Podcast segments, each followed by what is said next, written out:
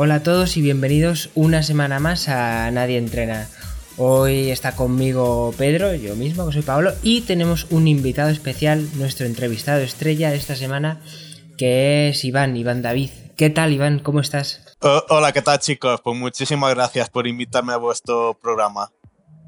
Bueno, eh, con Iván vamos a hablar de un tema súper interesante que nos pareció desde que le conocimos hace ya unos cuantos meses, porque era oyente y seguidor de Nadie Entrena.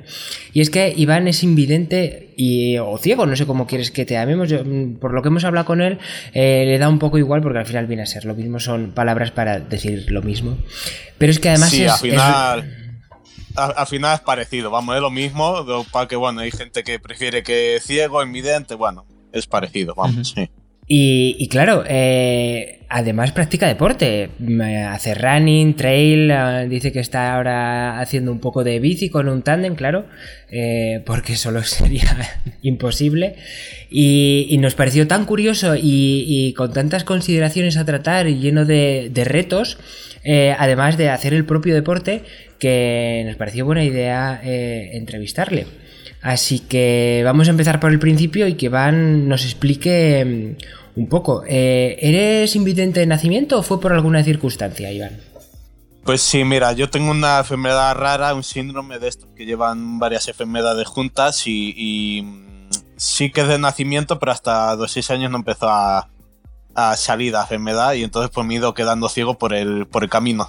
Vaya. Ah, o sea que ha sido progresivo poco a poco, ¿no? Sí, tengo una, degeneración de retina, un síndrome de esto que, bueno, que, que va pues de retinosis pigmentaria, que es un poco de degeneración de retina y, bueno, llevo más, alguna cosa más por ahí. Y, claro, ¿y en qué momento empezaste a, plantearte el, hacer deporte? ¿Tú ya hacías deporte antes? ¿A qué, a qué, a qué edad ya, mm, ya directamente no, no veías nada? ¿O cómo, cómo fue este paso a, de, que, diste hacia el deporte? ¿Cómo, cómo fue? Pues, pues yo de pequeño no me gustaba el deporte, lo que pasa que mis hermanas son, eh, han sido, bueno, y son atletas, eran atletas, hacían atletismo. Y bueno, y una de mis hermanas era campeona de España en su categoría de su época y tal, y bueno. Y entonces pues yo empecé a montar en bici a los 7 años, me enseñaron una de mis hermanas, y luego pues con 9 hice judo y tal y cual, y bueno, a los 14 años eh, me compraron una bici en montaña de estas baratas de de supermercado, como digo yo, y bueno, ahí conocí a gente y empecé a salir con ella. Para que ella tenía, a los 15 años perdí el 50% de la visión. Joder. Y entonces pues tenía bastante problemas, seguía detrás de la gente, bueno, tampoco sabíamos lo que me pasaba realmente, y bueno, pues ahí sufría, sufría, iba detrás de, de la gente que conocí por el Pinar y tal, y bueno, sí que me ayudaban un poco y tal, pero claro, sí que me tenía mucha, sobre todo para bajar. ¿Y en cuánto, en cuánto tiempo fue degenerando la cosa hasta ya quedarte ciego? ¿Con qué edad? No, eh, pues seguí perdiendo y en, con 24 años perdí otro casi otro 40% de visión. y me quedé así con un 10% así, y de ahí esto sobre 2004, 2005, pues y hasta ahora pues he ido perdiendo casi ese 10%. Vaya, y ahora que hablabas de, la bici, de, cómo progresivamente, claro, al ser algo tan progresivo, eh, mm, te habrás adaptado a una cosa que yo experimenté el otro día y, que no era tan obvia a la hora de, cuando uno piensa cómo sería quedarse ciego. Y es que eh, me compré una tabla de estas de, ejercicios de, equilibrios para trabajar el core y la manejo bastante bien, yo tengo bastante buen equilibrio pero es cerrar los ojos y perderlo por completo. O sea, estás. No sé si es algo sugestivo, pero. O si tú lo has experimentado, no lo sé, porque como ha sido tan progresiva esta pérdida de visión tuya, si eh, tiene mucho que ver el equilibrio con la visión. Bueno, el equilibrio es más, yo creo, más del oído, más bien, yo creo. Pero vamos, que sí, también, también yo la verdad que tengo, he tenido muy buena orientación y más o menos la sigo manteniendo, para que, claro, sin ver eh, pierdes el, espacio, eh, la visión espacial. Entonces es más complicado. Vamos, sí que me manejo bastante bien. Voy con mi perra guía y bueno, es, es bastante mejor que con el bastón. Y bueno, y bien. Pero sí, sí, eh, me he tenido que ir adaptando y bueno, no es, no es fácil, pero al final es o te adaptas o, o, o, mal. Claro, que esto del equilibrio, más que a correr, quizás te afecta sobre todo al tema de, la bici, que imagino que si no es en tándem, como has comentado, eh, es imposible, ¿no?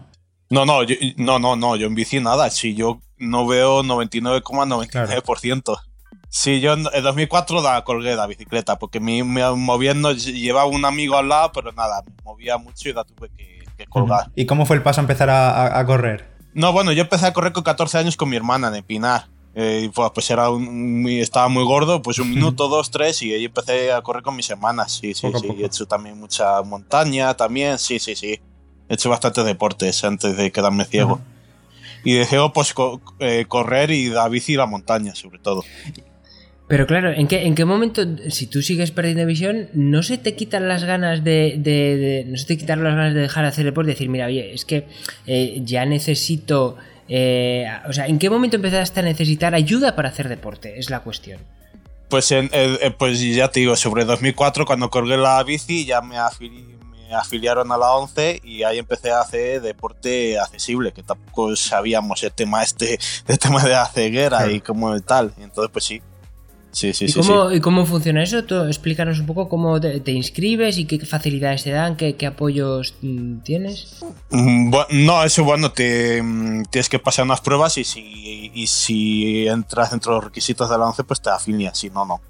¿Y, qué facilidades te dan, por ejemplo, para eso, para el deporte accesible? Tú dices, oye, mira, yo quiero hacer ciclismo, yo quiero correr, o, cómo funciona. Sí, lo que pasa es que yo deporte lo hago fuera de la 11. Yo con la 11 no hago de. No se hacen algunas marchas de senderismo, pero yo lo que hago deporte con, con amigos. También hay una página de una empresa que hicieron una, una plataforma eh, comparte tu energía.com y por ahí busco gente para correr. Ah, yo, yo, con esta gente de Comparte tu energía he compartido alguna conversación, que son los de EDP, ¿verdad? Que organizan algunas maratones. Sí, sí. Incluso si no tienes a alguien guía para correr, ellos te lo buscan. Incluso en la plataforma está bastante guay. Sí, por eso la, plataforma, si tú te inscribes, yo me inscribo, tú te inscribes y nos buscamos en la plataforma y si me quieres ayudar, pues nos ponemos en contacto. ¿Y cómo funciona eso? ¿Te buscan a alguien, imagino, pues, que, está cerca de ti, viviendo cerca de ti? ¿O, solo os veis el día de la carrera para entrenar sí, y demás? Sí, sí, sí. No, tú ahí eh, mandas un chat que funciona con el correo electrónico y entonces, pues bueno, oye, mira que eh, estoy interesado en correr, ¿me quieres ayudar? Y pues si te manda, si te devuelve el correo electrónico, que va por, bueno, va por correo electrónico a que está dentro de la página web, y entonces pues ya te pones en contacto con las personas. Muy bien. Y oye, ¿cómo, cómo es esto de, correr con alguien, ya sea conocido? Bueno, al principio es desconocido, pero cuando ya es conocido, ¿cómo es eso de, tener que llevar el guía? ¿Cómo, ¿Cómo funciona la cosa? O sea, para la gente que nos esté escuchando y piense, joder, ¿cómo vas a correr siendo ciego? Pues eh, explícanos cómo es esto de correr con alguien al lado. Eh, pues bueno, eh, corres con una cuerda, agarrado con tu muñeca, yo con mi muñeca la, a la cuerda. Y, entonces pues eh, el guía te, pues, te tiene que ir contando pues eso, lo que hay en el suelo, o las ramas de árbol, las alcantarillas, dos, dos bordillos, si hay gente. ¿Cómo, ¿Cómo es de mm. larga la cuerda? Pues yo depende, llevo una cuerda pues como de, mm, de 30 centímetros, así. 30, 40 centímetros. Sí, pero vamos, que no van tirando de ti, simplemente es eh, estar unido, ya está. No, no, no, no, hay que acompañar el braceo. Claro, para que sea eh, para que sea correr agradable. Si no vas dando tirones. O tú al guía o el, guía a ti. Ya. Y por ejemplo, los ritmos, ¿cómo, cómo, se adaptan? ¿cómo se adaptan? ¿Quién busca a quién? Bueno, yo soy lento, entonces se tienen que adaptar a mí, que es el problema, claro. Yo no soy muy rápido. Ritmos son 5.30, 5.40, claro, yo no corro rápido. Bueno, eh, corres, pero ya me gustaría a mí, aunque sea correr no rápido, no. Ya, ya. Y em, claro, entonces en estos casos, claro, entiendo que el guía debe estar un poco más en forma por si acaso, porque imagínate que es el guía el que se queda un poco rezagado y dice, oye, mira, que no puedo más. no. no, los, guías nunca se quedan retrasados. no, no, no, son siempre tío guías muy, muy fuertes, sí, sí. Oye, y cuando has dicho que, pues eso, que te avisa de los, de los baches o si hay una rama o lo que sea, ¿tenéis algún tipo de lenguaje o simplemente con la confianza que hay entre vosotros sabéis qué os tenéis que decir? En plan, pues que viene una curva o que tenéis que adelantar a alguien o, yo qué sé. ¿Algún lenguaje propio, palabras clave para, para cuando estáis en carrera? Pues no, las carreras no. Normalmente sí que me dicen las curvas o me, o me tiran hacia su lado o me empujan y entonces ya sé que tengo que ir para la derecha, depende, sí. Sí, no, pero decía, por ejemplo, en el caso de las curvas, porque claro, curvas hay de mil tipos, en plan, si es, si es una curva de un giro 90 grados o es simplemente eh, un girillo. Ah, sí, sí, sí, te dice 90 grados, sí, sí, sí. sí como, como si fuese piloto del Dakar, ¿no? Salco piloto. Más o menos, sí, sí, sí. Ostras, qué concentración. Porque claro, todas estas cosas las hacemos eh, muy instintivamente, pero ah, aquí hay una, un doble proceso más que el que hacemos la, gente que, que, vemos. Entonces es complicado. Joder, Para ti ya será algo. estará ya muy interiorizado, pero para el resto y, Y además es que me pongo en situación y pienso, joder, en la salida de una carrera o en una propia carrera con mucha gente que tienes mil estímulos de sonidos y pues todo eso. en la carrera ah, yo diría que por favor que no corráis con cascos, porque la gente se cruza, también se, la gente se cruza, tú les hablas y como lleva los cascos no se enteran. Y, es, muy, es lo más complicado, las carreras, la salida. Mm. Claro, claro, claro. ¿Y siempre corres con, el mismo guía? Eh, pues no, no, tengo distintos, bueno, distintos guías o quien salga a correr, yo me apunto a cualquiera. Con cualquiera, más o menos, sí, sí. ¿Y a la hora de entrenar, entrenas con siempre con la misma gente o, no? Pues sí, bueno, ahora bueno, llevo desde 2016 que conocí la página esta de Compartir tu Energía, la plataforma, eh, a través de una persona ahí, pues aquí en Valladolid un grupo de una farmacia eh, Ranes y bueno, sí que empecé a correr con ellos y por, con ellos ahí sigo con este grupo. Siempre un día a la semana me ayudan y tal y bueno, también tengo algún amigo que me ayuda y bueno. Y has comentado también que, corrías con, tu perro guía. Con mi perra guía sí que he corrido y he subido y me ha subido picos de montaña. De que ya, ya tiene 10 años y ya pues ya no, estas cosas ya no, no, pero sí, sí. Pero y, la tienes entrenada? O sea, ¿la entrenas de, alguna manera a la perra o sabe Hombre, los perros están entrenando. Ya, ya lo sé, pero para llevar a una persona invidente, ¿no? O sea, ah, para, correr el perro corre especial, ¿no? Sí, los perros te dan con una educación, eh, un adiestramiento básico. Y luego tú poco a poco lo vas enseñando lo que a, a, tu, a tu vida. Entonces, sí, hemos, hemos corrido con ella, vamos. A mí sí que me guiaba para que se me cruzaba. Entonces, llevaba a mi hermana a la perra y mi, y mi hermana me guiaba a mí. Claro y luego pues en, un, par, en un parque pues me, empecé a meter por senderos poco a poco, poco a poco y a enseñarlo. Porque tú vas con arnés. ¿Qué tipo de...? Sí, sí, con arnés de ciego. Mm. ¿Qué tipo de perro es? que Una labradora. Una labradora, qué bonita. Claro, em, te estaba preguntando por, por el guía y, claro, eh, a pesar de que vayas cambiando, supongo que con todos los que los que corras tienes que tener bastante confianza, porque claro, es alguien que está ahí muchas veces sufriendo contigo, te tiene que ir animando y él, a él tampoco te tienes que fiar de lo que te va diciendo, entonces tiene que ser una relación bastante estrecha, ¿no?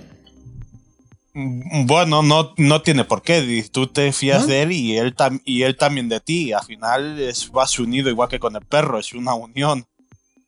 Ya, pero es que eh, estoy pensando en el típico juego que, por ejemplo, que hacía yo de niño, que es cierras los ojos y, la otra persona te va diciendo, claro, te tienes que fiar mucho de él, porque si no te avisa de cualquier cosa, te pegas un castañazo. No, pero ahí te tiene que decir las cosas bien, porque si no, él también va para solo. O te arrastras. Si yo tropiezo, yo te arrastro. Entonces.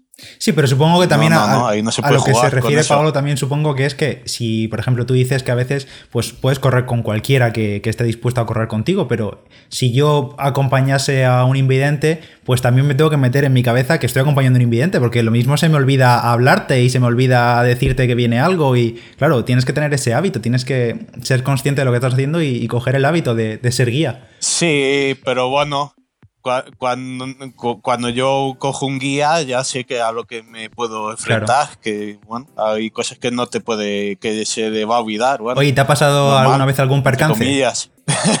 Algo que, que, no sea un desastre. Vamos, cosas así, cosas así, no, cosas sin importancia, no, no, cosas sin importancia. En general me guían bien siempre, sí, sí.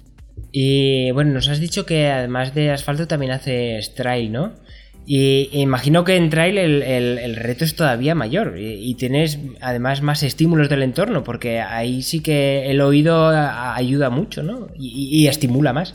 Sí, los traídos corro con mi cuña que llevo ya veinte y tantos años haciendo deporte con él y entonces pues sí, me guía muy bien, ya nos conocemos mucho y entonces pues sí, sí, porque ahí te tiene que ir, ahí sí que te tienen que hablar todo el rato, das piedras, das raíces, se das ramas, se baja, sube, bebe agua, respira.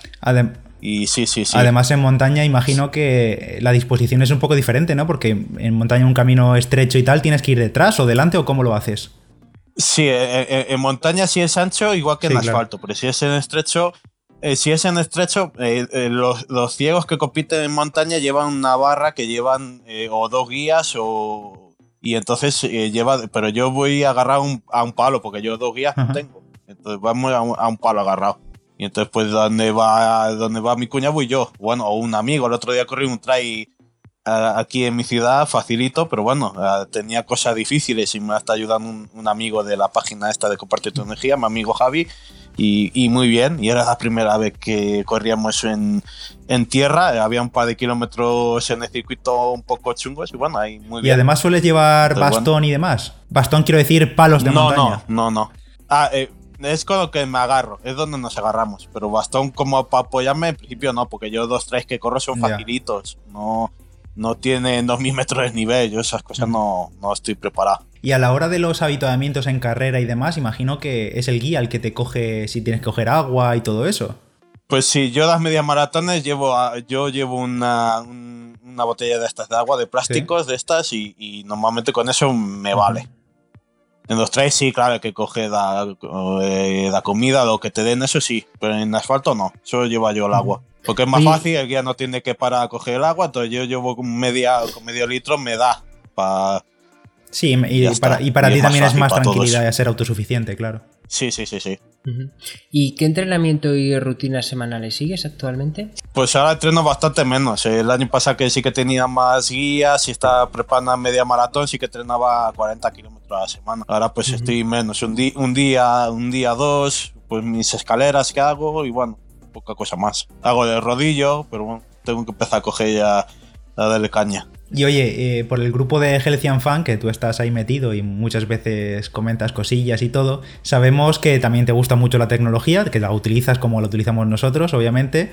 Y alguna vez nos has comentado pues que te has encontrado alguna barrera, eh, lo típico de que alguna marca, por ejemplo Garmin o lo que fuese, no recuerdo un día que dijiste que eh, la marca que mayor accesibilidad te daba a ti para entrenar y demás era por ejemplo con el Apple Watch. Cuéntanos un poco tu experiencia con eso, con la tecnología a la hora de hacer deporte siendo invidente. Pues, pues, la tecnología para nosotros que no vemos es, vital. Mi móvil es, mi segunda cabeza. y, y, entonces, pues sí, hombre.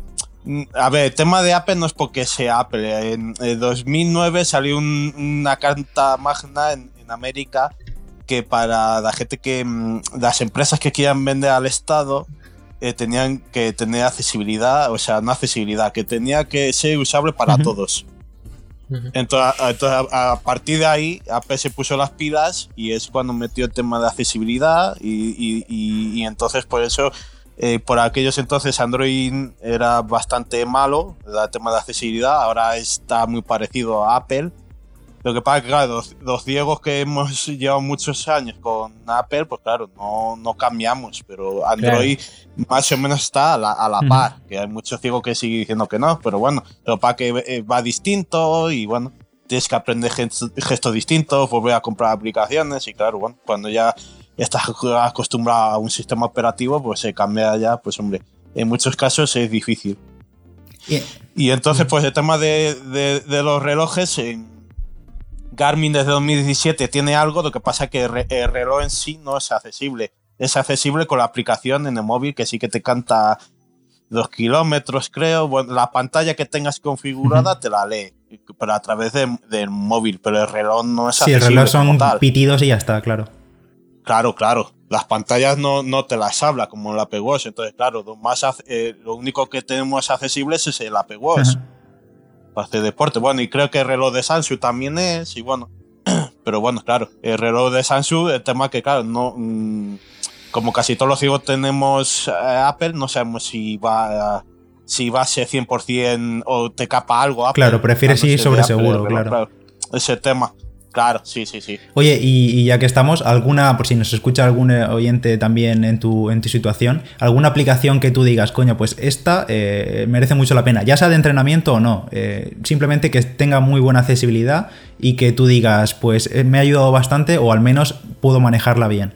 Hombre, pues para hacer deporte, mm, un amigo paralímpico me, me recomendó ir running.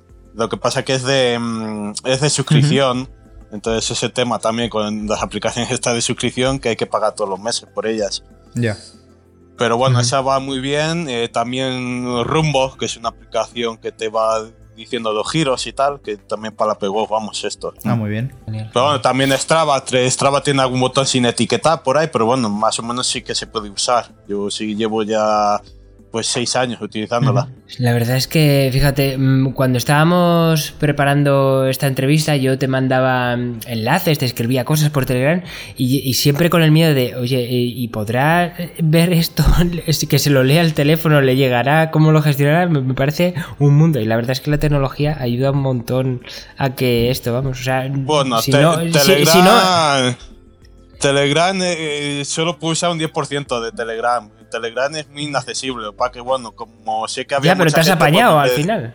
Bueno, porque uso otra aplicación, porque Telegram es un pelín accesible, lo que pasa es que hay que hacer gestos raros y bueno, es un hmm. rollo lo de Telegram. Es muy, muy, poco, muy poco accesible, no entiendo el por qué, pero no, no. En cambio WhatsApp, por ejemplo, es 100% accesible todo. Entonces estoy ahí en el grupo muchas veces, pues hay cosas que no leo, porque para leer 100 mensajes tengo que estar dos horas, pues muchas veces no... paso, Leo ha sido por encima un poco y bien, sí, la verdad que está muy bien. Vuestros grupos te han, aunque muchas veces yo no aporte mucho, pero sí que a mí sí que me aporta bastante de zapatillas, de relojes, de aplicaciones que decís y bien, bien, está bien. Genial. Oye, y volviendo a, tu vida deportiva, ¿cuál ha sido tu mayor reto hasta la fecha? El que tú digas, mira, estoy súper orgulloso de haber hecho esto. Bueno, pues hemos hecho muchas locuras. en 2005 subí Tallón, el pico Tallón, en Pirineos, 3.040 eh, metros, que es lo más... Eh, ha sido que más he hecho. He ido, pues no sé. En 2009 me, con mi amigo Juan Diego nos tiramos por el Whistler ahí en Madrid en Cercedilla. ¿Eso qué es? Con, mi, con el Tane de montaña. Pues es un, es un descenso de, de mountain bike lleno de piedras y de... sí, sí, búscalo por YouTube porque es una bajada exagerada. Que vas tú viendo, Pedro, y vamos, no bajas ni... te lo puedo asegurar, yo te lo digo. Pues sí, sí, sí, sí. Y, íbamos en el tren, pues ya ves, con, con ropa de, de, bicicleta de carretera, con cascos normales, iban dos, tres riders en el tren, en el tren este que sube para hacer cedilla, con la bici de doble, dos cascos integrales y se reían. ¿A dónde íbamos? No, a bajar esto y se reían. Sí, sí, sí. sí. y fue bien, ¿no?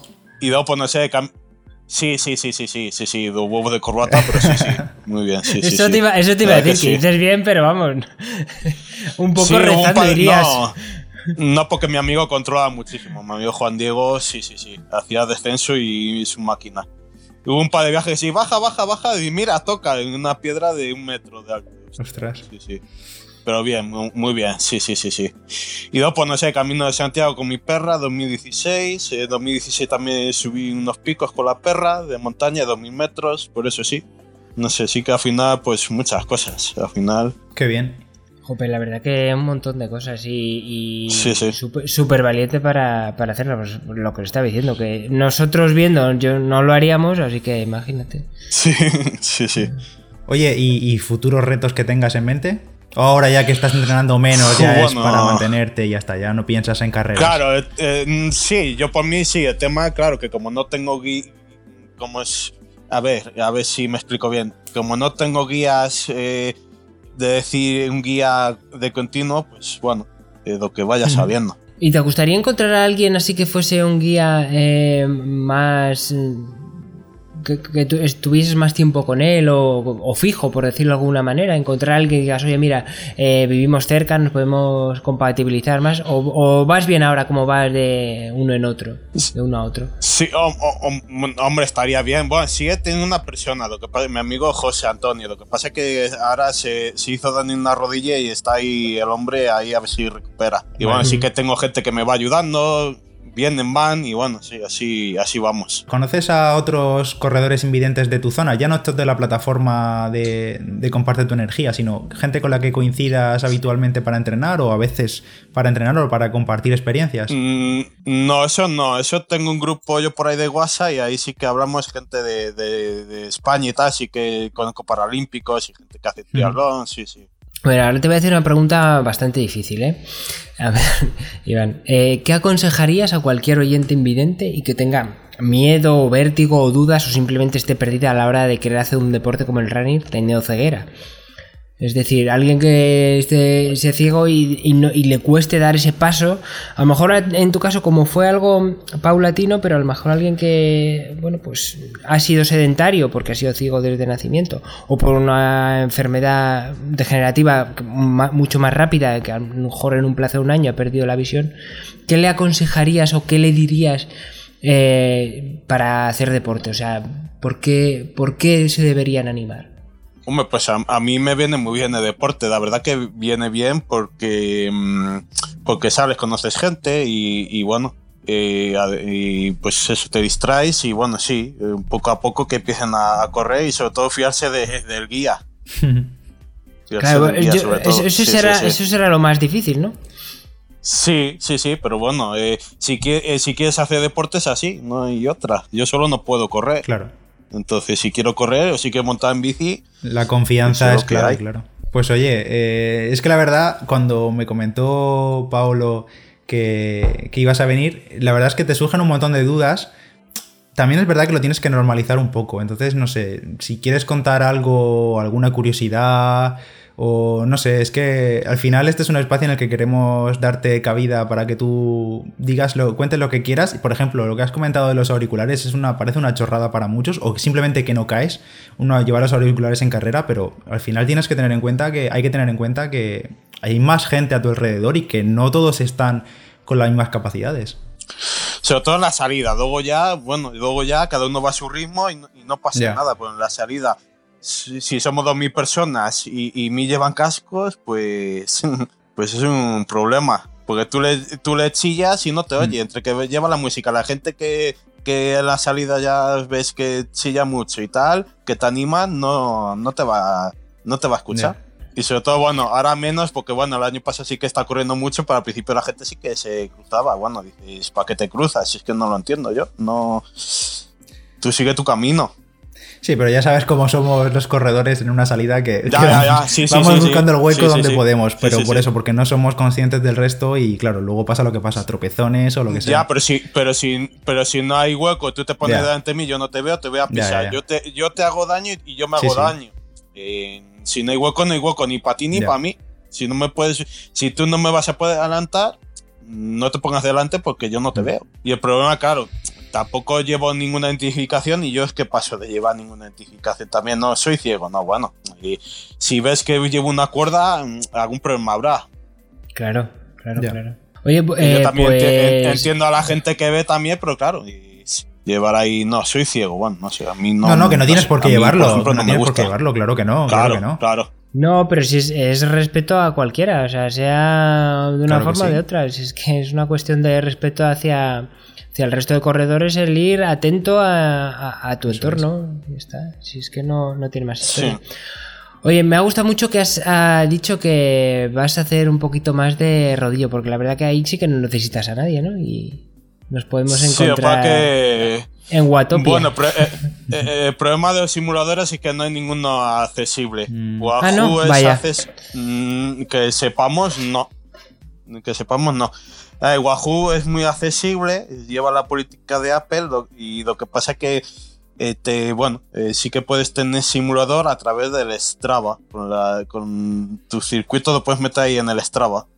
O sea, eh, lo del Strava lo puedes meter al, al- Y entonces ahí ya te hace la simulación a través de eso. Pero de simuladores que usáis vosotros, eso, en principio no hay, no hay ninguno accesible. Bueno, pues a ver si. A ver Se si ponen lo las pilas. Porque, porque la verdad es que es, es- es un sitio perfecto para que eh, toda la gente invidente pu- pudiese estar. Porque, no, no sé, yo le veo bastante Sí, sentido a sí, que lo hiciesen. No sé. ¿Verdad que ya No que. Wahoo sí que es accesible, las aplicaciones y todo eso, y sí que con códigos que lo tienen, pero claro, luego, luego te tienes que buscar la vida o hacer rodillo como si estuvieras en un rodillo normal, Claro. pero bueno, haces más fuerza, te mide los vatios y todo eso, claro, no, te Claro. falta simulador. Sí, sí. Oye, por curiosidad, ¿cómo descubriste Nadie Entrena? ¿Cómo llegaste hasta Nadie Entrena? Pues mm, cuando me compré el iPhone con la aplicación esta podcast, empecé a escuchar eh, podcast y bueno, ahí escuché mucho podcast. Y ahí pues os encontré buscando programas de deporte, pues os encontré. Pues mira.